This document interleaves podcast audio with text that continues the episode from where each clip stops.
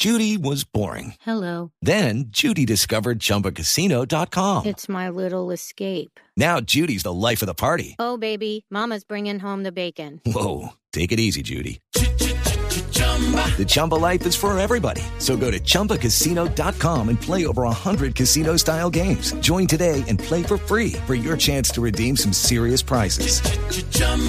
ChumbaCasino.com. No purchase necessary. Void where prohibited by law. 18 plus terms and conditions apply. See website for details.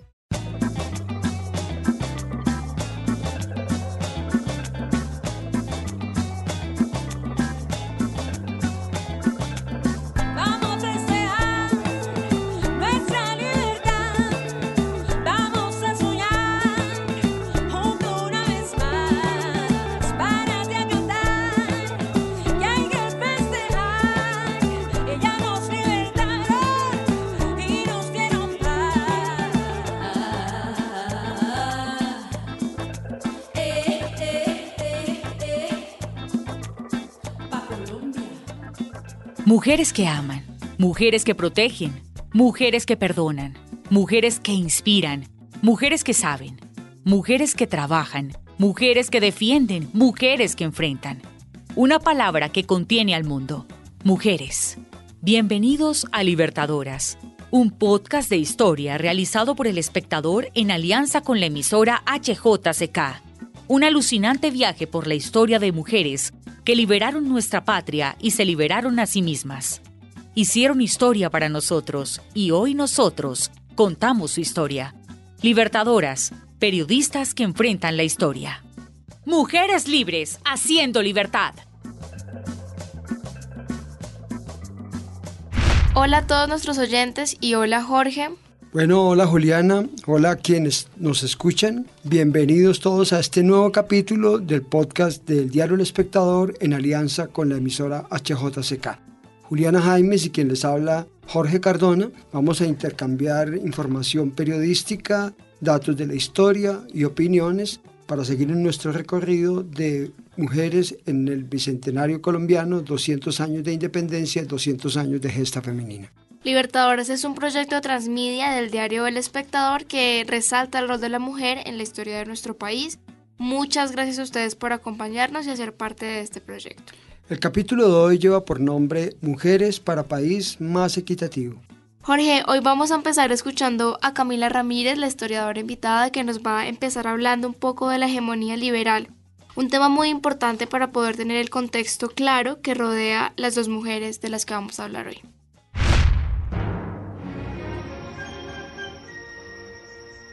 La República Liberal es el nombre que le damos a 16 años de gobiernos liberales de 1930 a 1946. Antes de hablar de la República Liberal en sí misma y de los cambios que nos trae, habría que entender cómo, cómo llegamos a la República Liberal después de años, después de 44 años de conservadores en el poder. Digamos que ya hay un desgaste del gobierno conservador, no pueden lidiar con las manifestaciones que están teniendo lugar, como, como ya dije, hay una clase obrera emergente que está manifestando, que, se está, que está protestando, y los conservadores no han podido lidiar con esto. Además, eh, tiene lugar la masacre bananera en los terrenos de la United Fruit Company. Y tenemos también, bueno, la crisis de 1929. En Colombia no es tan fuerte como en otros países latinoamericanos, sin embargo, es un momento de cese económico y es un momento de baja de exportaciones. Entonces, todos estos factores hacen que el gobierno conservador se vea desgastado y que tenga sentido que suban los liberales al poder, como es un momento de renovación. Sin embargo, también es importante destacar que, bueno, en 1930 teníamos tres candidatos, uno liberal, que es Enrique Olaya Herrera, y dos conservadores, porque los conservadores se pelearon al interior del partido y no pudieron ponerse de acuerdo en qué candidato mandar. Al final decidieron mandar dos candidatos, Vázquez de Cobo y Guillermo Valencia, y esto da lugar a que Enrique Olaya Herrera gane. ¿Por qué? Porque Olaya Herrera le gana a los dos, pero si estos dos, si sumamos la votación de estos dos candidatos conservadores, habrían sido los conservadores quienes se mantienen en el poder. Con la subida de los liberales al poder, digamos, tenemos unos cambios muy importantes, especialmente los que se dan en el periodo de López Pumarejo, conocido como la Revolución en Marcha. Entonces, primero se dan medidas favorables para obreros y campesinos, se da protección del trabajador, entonces se establecen mejores condiciones laborales. También es ese momento en el que eh, se le da el voto a personas pobres y analfabetos que antes no teníamos. Es un momento en que se hace especial hincapié en la separación entre la iglesia y el Estado. El gobierno tiene una posición favorable a los sindicatos. También es un momento muy importante para la cultura porque es la República Liberal la que destina mucho dinero a que se den eh, espacios culturales y deportivos. Aparece la Radio Nacional, aparece la Escuela Normal Superior, las primeras competencias de ciclismo también aparecen y también es un momento que se preocupa por el problema agrario. Entonces veníamos de unas condiciones muy inequitativas, muy desiguales en el campo, donde hay grandes propietarios que pueden legalizar su tierra fácilmente, hay pequeños propietarios que no tienen el acceso ni a los abogados ni a la burocracia para legalizar las tierras que eh, tradicionalmente deberían pertenecerles. Así que se enfocan en hacer una ley, que es la ley 200 de 1936, que es un intento por hacer una reforma rural.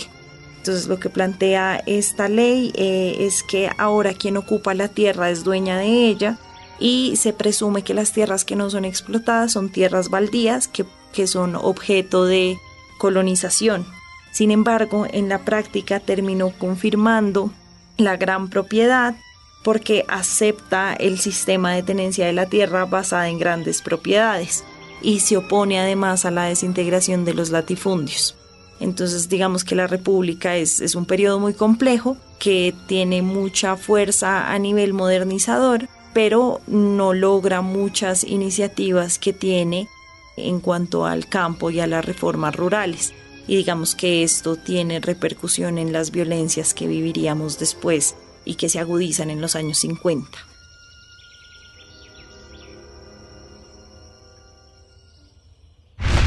Bueno, Jorge, pero quiero que me cuente usted ahora el contexto del que estaba hablando Camila hace un momento. Bueno, realmente, como hemos venido apreciando a través de los capítulos de este podcast, pues realmente los derechos de, de la mujer y sobre todo en tema político fue muy retardado. A pesar de que hay un ejemplo que se había visto en que en el contexto de la Constitución de 1853, en la provincia de Vélez se alcanzó a habilitar el voto de la mujer, pues desapareció también en las vicisitudes y las luchas políticas de- del siglo XIX y ya llegamos al siglo XX donde eh, empezaron a existir eh, algunas manifestaciones importantes, como por ejemplo el cuarto Congreso Interfemenino de 1929, donde Ofelia Uribe de Acosta empieza a promover eh, la necesidad de regular algunos derechos de las mujeres, por ejemplo la ley eh, 83 de 1931 que había permitido la remuneración directa,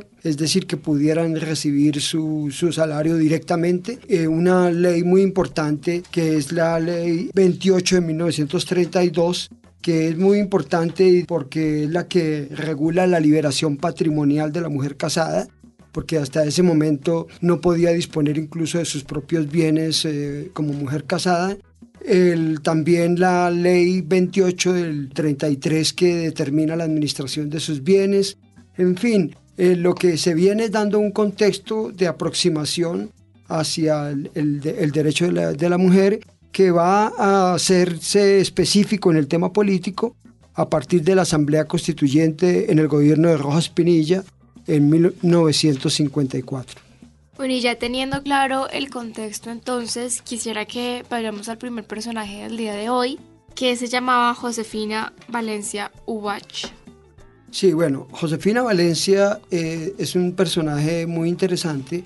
Ella es, es hija de Guillermo Valencia, el poeta, el candidato presidencial y figura del conservatismo de los años 20, de los años 30, aquel personaje que era en los colegios le hacían aprender a la gente un, poema de Guillermo Valencia que era Los camellos. Dos lánguidos camellos de elásticas cervizas, de verdes ojos claros, de piel sedosa y rubia, hinchadas las narices, a grandes pasos miden un arenal de nubias. Lo paradójico es que en Colombia no hay camellos, pero, pero eso era la poesía un poco modernista de Guillermo Valencia. Eh, Josefina Valencia es hija de Guillermo Valencia y por supuesto hermana de Guillermo León Valencia, que fue presidente de la República entre 1962 y 1966. Pero lo paradójico, lo interesante, ella estaba casada con un geógrafo, eh, geólogo e ingeniero chileno. Era una, una mujer de avanzada y cuando toma el poder Gustavo Rojas Pinilla en junio de 1953, eh, para poder reemplazar las actividades del Congreso de la República, crea una Asamblea Nacional Constituyente, un poco de bolsillo, y en esa Asamblea Nacional Constituyente interviene por primera vez una mujer y es justamente Josefina Valencia de Jovash. Y ella participa activamente en la Asamblea Nacional Constituyente que va a adoptar una de las primeras medidas fundamentales en el ejercicio de los derechos femeninos y es justamente el derecho al voto de la mujer, que se hace en esa Asamblea Nacional Constituyente y en el que participa activamente nuestro personaje, Josefina Valencia de Juárez. Bueno, tengo dos preguntas. Una es, ella es familiar, supongo que de Paloma Valencia. ¿Sí? Sí, por supuesto, claro que sí. Es, de, mismo la, de la misma, de la misma línea hereditaria, di- digámoslo así. Ok, y la segunda, y retomando un poco lo que hablamos el capítulo pasado de la educación, cuénteme sobre qué educación recibió esta mujer, por qué llegó tan lejos en la política pues siendo mujer. Bueno, la familia Valencia es una familia de las, digamos, más encumbradas, de más ascendente económico y político en el departamento del Cauca.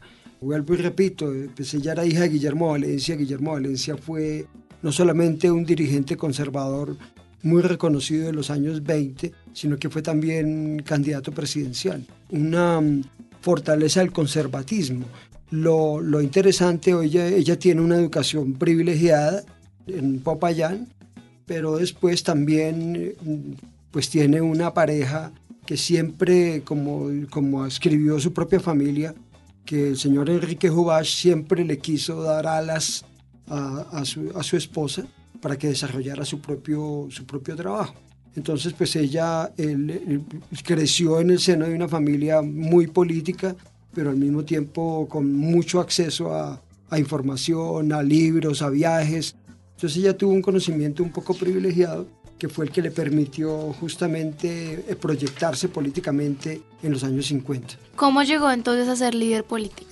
Justamente porque cuando Gustavo Rojas Pinilla se toma el poder el 13 de junio de 1953, el día en que hubo tres presidentes de Colombia, porque en la mañana estaba Roberto Urdaneta Arbeláez, luego Laureano Gómez recobra el poder porque él era el presidente titular y luego Rojas Pinilla le da el golpe a, a Laureano Gómez. Y Rojas, eh, como no, ex- no estaba el Congreso funcionando, pues todo gobierno tiene que tener un órgano legislativo un poco para legitimar sus actos de gobierno y creó la Asamblea Constituyente. Y en esa Asamblea Constituyente participa eh, Josefina Valencia, pero no solamente ahí, sino que cuando ella termina su labor en la Asamblea Constituyente de, Rojas, él la designa como gobernadora del Cauca y ejerce como gobernadora del Cauca en 1955, es una de las primeras gobernadoras y aún más, después se convierte en ministra de Educación. Es una mujer que como acompañó siempre el proyecto político de Gustavo Rojas Pinilla, pues va también a, a sufrir las, digamos, las vicisitudes que tuvo ese, ese modelo político, la confrontación con los partidos tradicionales, la pelea que se va a dar en el momento en que el Partido Liberal y el Conservador se unen para tumbar a Rojas Pinilla. Y cuando cae Rojas, el 10 de mayo de 1957, es sometido a un juicio político. El Congreso lo, lo declara indigno, pero después la Corte Suprema de Justicia le rehabilita los derechos, lo absuelve y él puede volver a participar en política. Y en ese momento está creada un partido político que dio mucho de qué hablar en los 60, que fue la Alianza Nacional Popular, la ANAPO. Y en la ANAPO aparece como una de sus congresistas Josefina Valencia. Bueno, y me llama mucho la atención su papel como ministra de Educación. Me decía, ¿ella hizo alguna reforma o generó algún tipo de cambio para la educación de las mujeres o cómo en ese momento estaba vista esa educación? Bueno, su mayor contribución fue un poco fortalecer eh, lo, que, lo que se va a llamar el Servicio Nacional de Aprendizaje, el SENA, que era un, era un poco llevar una educación técnica, eh, lo que en el siglo XIX llamaban artes y oficios, pero que en este momento era una capacitación particular para, digamos, para personas que no tenían un poco acceso a la universidad. Esa es una contribución muy importante. Obviamente aquí, en el momento de las, luchas de, de Josefina Valencia, su participación política va muy de la mano, de una manera paralela a cómo van creciendo el derecho de la mujer. La mujer ya está participando, como lo habíamos visto en capítulos anteriores, en la universidad y también hay un gran apoyo para ese momento. Lo que pasa es que ya en el momento en que ella eh, está ejerciendo como ministra de Educación, el panorama político del país está muy complejo. Ya los partidos políticos tradicionales tienen una pelea casada con el gobierno militar de Rojas Pinilla. Rojas Pinilla se amañó en el poder y quería extenderse hasta, hasta 1962. Entonces también es un contexto un poco difícil de transición, pero hay que valorar tremendamente eh, lo que hace Josefina Valencia y la forma como después incluso la Junta Militar que reemplaza a um, Rojas Pinilla la nombra embajadora de Colombia en la UNESCO. Y posteriormente, cuando pasan los, eh, los tiempos, ella vuelve, se vuelve concejal de, de Popayán y es una persona que en la jornada del 19 de abril de 1970, cuando el famoso fraude electoral que le permite a Misael Pastrana llegar al poder, ella también es una de las personas que está denunciando la existencia del fraude electoral, que hoy reconoce la historia, pero que en ese momento no dio sino para que el gobierno decretara el estado de sitio, el toque de queda y frenaran un proceso electoral que hubiera cambiado un poco la perspectiva de- del, del siglo XX colombiano. Eh, yo considero que mi nombramiento, más que la culminación mm, de una aspiración de mi vida, es un acto de justicia para con la mujer colombiana. Sin embargo, tengo mucho gusto en explicarte las razones que me movieron a, desear este movimiento y a interesarme profundamente en él. El conocimiento que tengo de la mujer y de la infancia de mi patria, cuyas necesidades he vivido y compartido a través de mi vida en el campo, en contacto especialmente con la mujer campesina, cuyas condiciones ante la justicia social actual son de verdadera inferioridad. Jorge, bueno, eh, acabamos de escuchar la grabación, es una grabación original de la emisora HJCK y quiero cambiar un poco el tema entonces y que nos cuente sobre la situación del periodismo y de los medios de comunicación en ese momento, dado que tenemos este insumo de hace unos años. Bueno, es difícil, es, una, es un periodo de la historia complejo. En medio del país estaba viviendo una violencia política encarnizada. En los años 40, los finales de los 40 y los comienzos del 50, eh, la violencia partidista estaba al tope. Se mataban por liberales y conservadores, sobre todo en la zona andina colombiana. Es la época en la cual figuraban personajes de triste recordación como Sangre Negra, eh, eh, el Capitán Venganza, Pedro Brincos, Teófilo Rojas, alias Chispas, Efraín González, la época de los llamados bandoleros. Entonces la situación del país estaba muy complicada en materia de violencia política, un antagonismo terrible. En el Congreso de la República también había una confrontación entre liberales y conservadores. Y es el momento en que Rojas Pinilla decide dar un golpe de Estado que muy originalmente el dirigente político liberal Darío Echandía bautizó como un golpe de opinión, porque no se derramó una sola gota de sangre. Los golpes de Estado generalmente son sangrientos, aquí no se derramó una sola gota, porque el Rojas Pinilla entró al Palacio de San Carlos, se llamaba el, Palacio de los Presidentes, del brazo de un sector del Partido Conservador y con el apoyo del Partido Liberal. Entonces era era un golpe más político que militar. Y el propósito era un poco sacar a Rojas del poder y recobrar de alguna manera para, para los partidos políticos la conducción de la democracia. Por eso inmediatamente se produce el golpe, después de dos pactos políticos en España, el pacto de Sitges y el pacto de Benidorm, se acuerda la realización de un plebiscito plebiscito que se realiza en diciembre de 1957. Ese plebiscito crea el Frente Nacional, a través del cual los dos partidos políticos se van a repartir el, el poder durante 16 años. Y en ese, digamos que el contentillo o el agregado de ese plebiscito es que es la primera vez que las mujeres hacen el uso del voto. Bueno, Jorge, y ya para cerrar entonces em, la historia de este personaje, cuénteme cómo terminó sus últimos días, Josefina. No, Josefina una, una persona reconocida en su medio, un poco olvidada en el contexto nacional, pero pues de una familia muy, digamos, muy encumbrada políticamente. Pues su hermano fue presidente de la República entre el 62 y el 66. Su otro hermano Pío fue un personaje muy destacado de la ideología, incluso le atribuían que era un hombre mucho más de, de izquierda que, que de centro o de, o de derecha.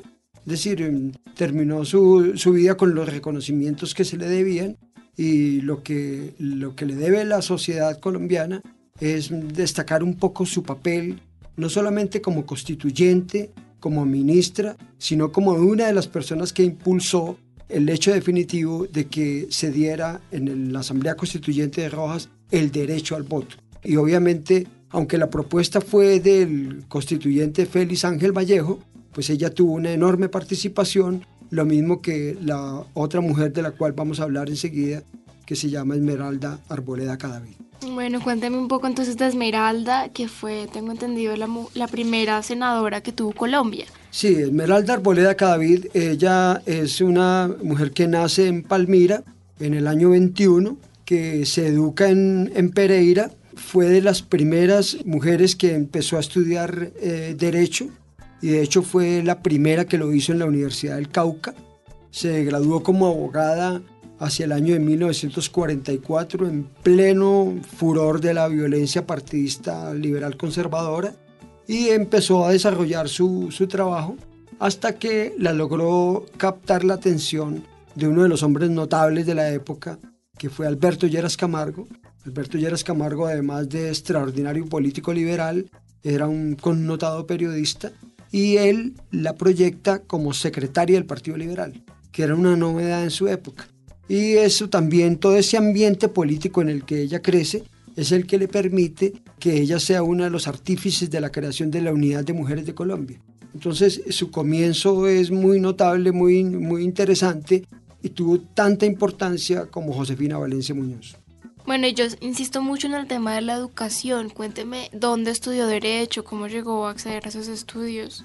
Eh, repito, ella es de la Universidad del Cauca, pero eh, obviamente tuvo una educación importante, el saberse rodear también de los personajes y tener una convicción clara de que lo que se necesitaba era abrirle caminos, digamos, a los derechos de la mujer. Ella recoge un poco todos los estudios que habían hecho en su momento María Correa de Haya, que había hecho Ofelia Uribe de Acosta, que la Unión Femenina de Colombia, en la cual habían participado Rosa Moreno, Hilda Carriazo, Lucila Rubio. Es decir, hay muchas mujeres que merecerían nuevos capítulos en, en este podcast. No alcanza a todos, pero ella de alguna manera recoge todo ese pensar y su proyección política eh, con un gran saber educativo es cuando participa en la Asamblea Nacional Constituyente de Rojas, al mismo tiempo en el que está también Josefina Valencia Ubache. Cuénteme cómo fue esa transición a la política.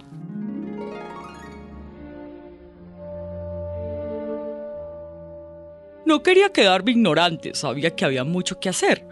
Tenía que abrir campo para las mujeres, que había que luchar por sus indicaciones.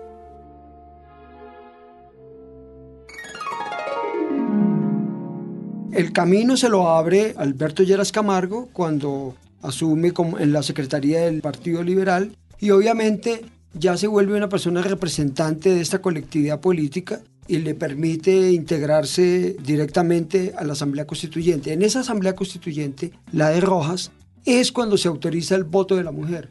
Ella participa activamente en, en ese momento, sale muy bien fortalecida justamente porque las primeras elecciones si bien la mujer vota por primera vez en el plebiscito de diciembre del 57, el que crea el Frente Nacional, la primera vez en que entran a ejercer su derecho a ser elegidas son las elecciones de 1958 en el comienzo del Frente Nacional. Y ahí es cuando eh, Esmeralda Arboleda Cadavid entra como senadora en representación del Valle del Cauca en el año de 1958 y participa en ese primer momento político como senadora de la República y de ahí que se reconozca como la primera senadora. Pero hago la reverencia. Ella y Josefina Valencia ya habían estado los dos en la Asamblea Constituyente de Rojas. Ella ya es una senadora en propiedad en el régimen del Frente Nacional de, en el gobierno de Alberto Lleras Camargo, quien era la persona que la había promovido. Y además de su paso por el Senado, ¿qué otras cosas hizo ella en política? Bueno, posteriormente es muy importante porque al igual que Josefina Valencia, el, Alberto Lleras la promueve y también aparece como ministra de Comunicaciones. Es decir, si Josefina eh, Valencia fue ministra de Educación, Esmeralda Arboleda lo fue de Comunicaciones. Entonces son las primeras ministras también. Ella después tiene una participación importante en México, ya se radica un tiempo en México, representa a Colombia en la Organización de Naciones Unidas y sus últimos tiempos eh, fue una asesora o una persona que estuvo muy cercana al Instituto Colombiano de Bienestar Familiar, que fue una creación importante en los años 60 en el gobierno de Carlos Lleras Restrepo, dentro, digamos, de los avances eh, liberales de los años 60 en el contexto de, de formación del Frente Nacional, que se tenía que ocupar de algunos aspectos como alfabetización, como reforma agraria, como necesidades sociales, que habían quedado un poco por fuera de la dinámica eh, Frente Nacionalista Liberal Conservadora. ¿Quiénes estaban en campaña? ¿Cómo fue ese proceso? Cuénteme un poco de ese contexto. El acto legislativo 03 de 1954 es el que permite el derecho al voto de la mujer. En uso de ese acto legislativo es que empiezan las mujeres a participar en política. Pero yo tengo que hacer una referencia, devolverme en la historia porque eso es muy es, es pertinente. Por allá en el año de 1852 había aparecido el primer voto por una mujer. No era válido, pero lo existió. Y es que en esa votación, cuando fue elegido eh, José María Obando, por allá en el siglo XIX, hubo un voto por Sixta Pontón Piedraíta, que había sido la esposa del general Francisco de Paula Santander. Es el primer voto conocido por una mujer. Y también otro dato más. En mayo de 1956 es cuando se le da la primera cédula de ciudadana a una mujer en Colombia. Y lo recibe Carola Correa de Rojas, que era la esposa de Gustavo Rojas Pinilla. La segunda cédula se la dan a María Eugenia Rojas, que era la hija, que conocía como la capitana, la hija de Gustavo Rojas Pinilla. Ese era el contexto, digamos, un poco precario para el momento, pero en el momento de las elecciones tenían que acudir hombres y mujeres conjuntamente y entonces es cuando se dan estas, eh, primeras eh, elecciones y obviamente hemos hablado un poco de lo que eran los senadores o las senadoras, pero también hay que eh, reconocer y recordar en este espacio quiénes fueron las primeras representantes a la Cámara. Y entonces hay que hablar de María Nieto de Caro, de Ana Carcis Cardona, de Ofelia Uribe, de Dolly Suárez, de Carmen Ochoa. Ahí es donde las mujeres empiezan a tomar la participación en política. Al principio con cierto, o sea, poco a poco, en los años 60 no hubo muchas, pero ya en los 70 empieza, como veremos en el próximo capítulo, un poco la mujer a equilibrar estos derechos y a la democracia a saldar un vacío histórico que era el de la participación de la mujer en la política. ¿Y cómo lograron de pronto mm, matizar los opositores de ese momento? Porque supongo que había oposición a esa decisión. Sí, pero ya era una cosa irreversible, ya no estábamos en el siglo XIX, ya la, digamos la Iglesia Católica que, que había sido un poco tan, tan difícil de acceder a ciertos derechos de la mujer, ya había cedido muchísimo, ya se habían dado muchas normas para proteger a la mujer trabajadora, ya habían leyes en Colombia para preservar la eh, igualdad educativa, incluso se había legislado sobre lo que llamaban en aquella época los hijos naturales, es decir, era otro país. Habían transcurrido eh, ciertas etapas muy importantes y, y la mujer había accedido finalmente a la política muy tarde. Evidentemente fue muy tardío el tema. Es increíble que hoy que estamos reunidos acá miremos que los derechos políticos de la mujer apenas tienen 62, 63 años, es muy poco tiempo realmente, pero ya vemos en estos, en la actualidad, cómo ese, ese uso de los derechos políticos cada día es más creciente y cada día es más protagónico de la democracia colombiana. Bueno, y me voy a devolver entonces un poco en el tiempo con la intervención de Camila Ramírez, que nos va a contar sobre el 9 de abril de 1948 y ya vamos a entender por qué.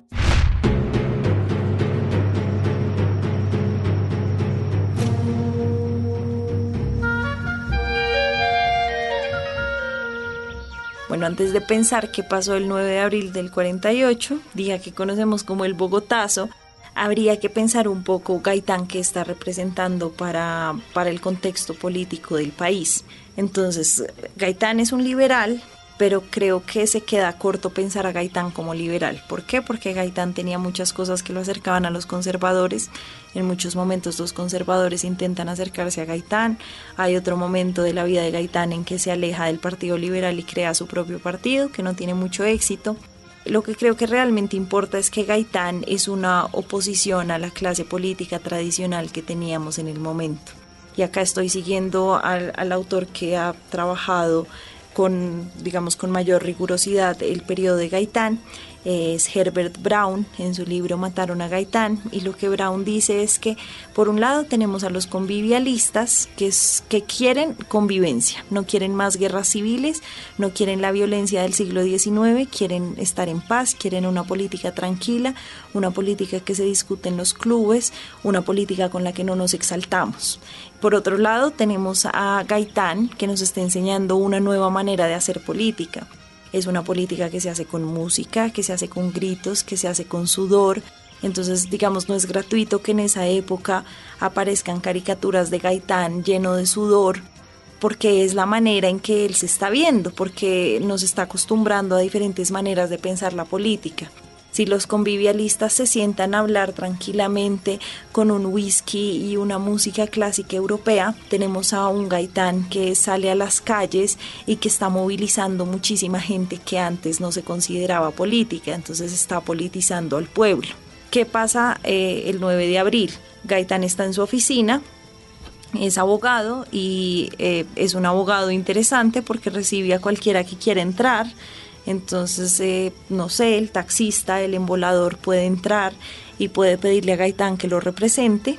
Eh, tiene una rutina muy, muy estricta. Ese día sale a la una de la tarde a almorzar, como todos los días, y nunca le tenía temor a la calle porque la calle era su espacio de hacer política, a diferencia de los políticos tradicionales. Sale, recibe tres tiros y digamos que mientras eh, deciden llevarlo a la clínica central, esto toma 25 minutos. Una vez lo llevan, cogen al asesino, a Juan Roa, Juan Roa lo matan, el taxista que lleva a Gaitán empieza a gritar mataron a Gaitán, de ahí que el libro de Brown se llame así, entonces la ciudad se inunda de gritos de mataron a Gaitán, el radio esparce la noticia por toda Colombia de que mataron a Gaitán y empiezan los saqueos, empiezan los ataques. Al principio los ataques son dirigidos a edificios conservadores y edificios que muestran el poder. Entonces acaban con el periódico El Siglo, periódico conservador, acaban con el Palacio de Justicia, ah, acaban con los edificios públicos que representan el poder de los convivialistas. Sin embargo, ¿qué encarna Gaitán? Gaitán es un caudillo y lo interesante del fenómeno del caudillismo es que Gaitán no puede ser reemplazado por nadie. Así que nadie puede capitalizar toda la fuerza que Gaitán tenía en generar algo más. Entonces no es no son unas revueltas, lo, que sea en el 48 no son unas revueltas que le están pidiendo el poder a los convivialistas, sino que es un momento de desesperanza. En Gaitán se encarna la esperanza de cambiar las cosas. Una vez Gaitán muere, no se ve ninguna posibilidad de que esto cambie, así que al final terminan siendo saqueos terminan siendo robos, terminan siendo incendios que no tienen un fin político más grande que mostrar el descontento. Entonces no son saqueos organizados que quieran hacer renunciar al presidente, que quieran montar otro presidente, porque una vez Gaitán se muere, pues ya no hay nadie que lo pueda reemplazar en el movimiento gaitanista.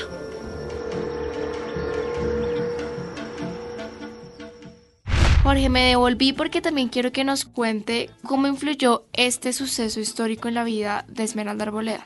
De Esmeralda Arboleda y de todas las mujeres, de alguna manera, porque es que eh, ya como entramos un poco en el contexto de lo que es el conflicto colombiano, Jorge Eliezer Gaitán, que no podemos dejarlo aparte, un promotor de muchos derechos ciudadanos, iba a ser el inminente presidente de la República en 1950, había perdido las elecciones del 46 por la división entre los liberales, entre las candidaturas de Gabriel Turbay y Jorge Eliezer Gaitán.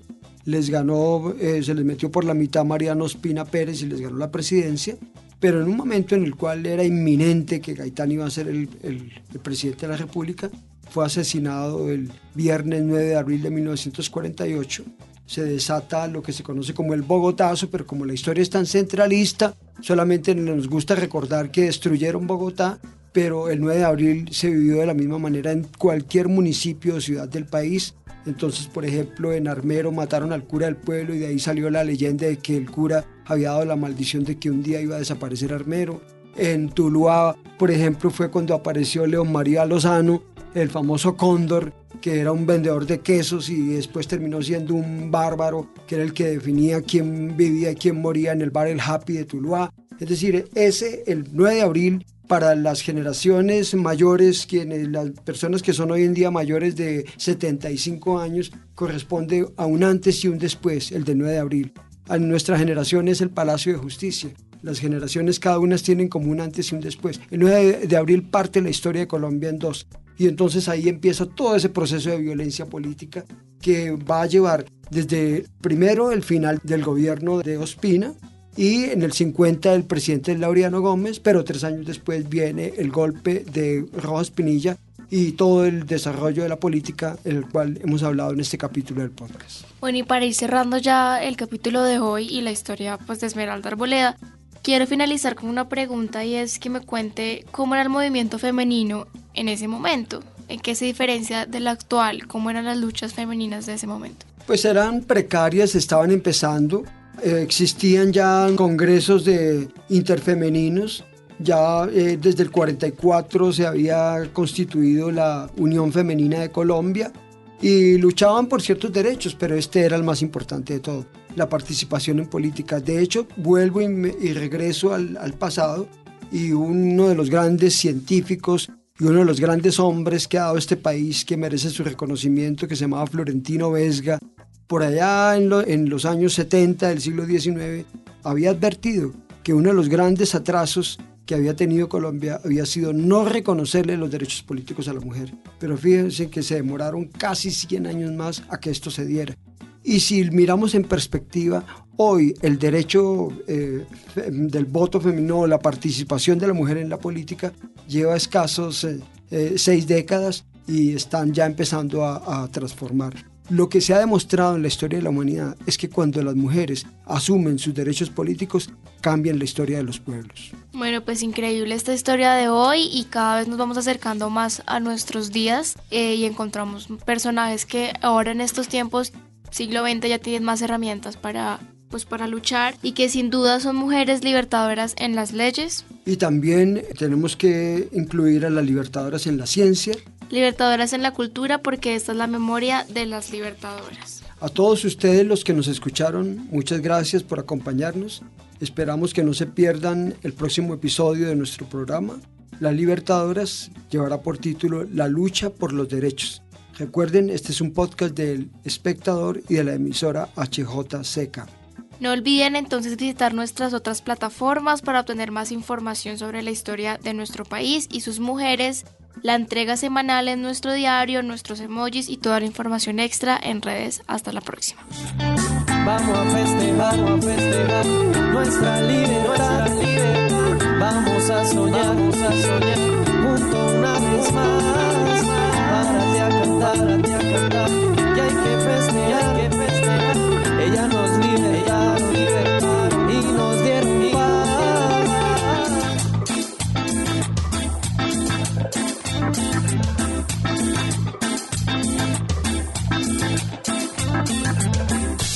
mujeres que nos salvaron de la prisión de los malvados, sus ideales nos libertaron, ya saben que lo celebramos. Chicas mujeres que nos salvaron de la prisión de los malvados, sus ideales nos libertaron, ya saben que lo celebramos.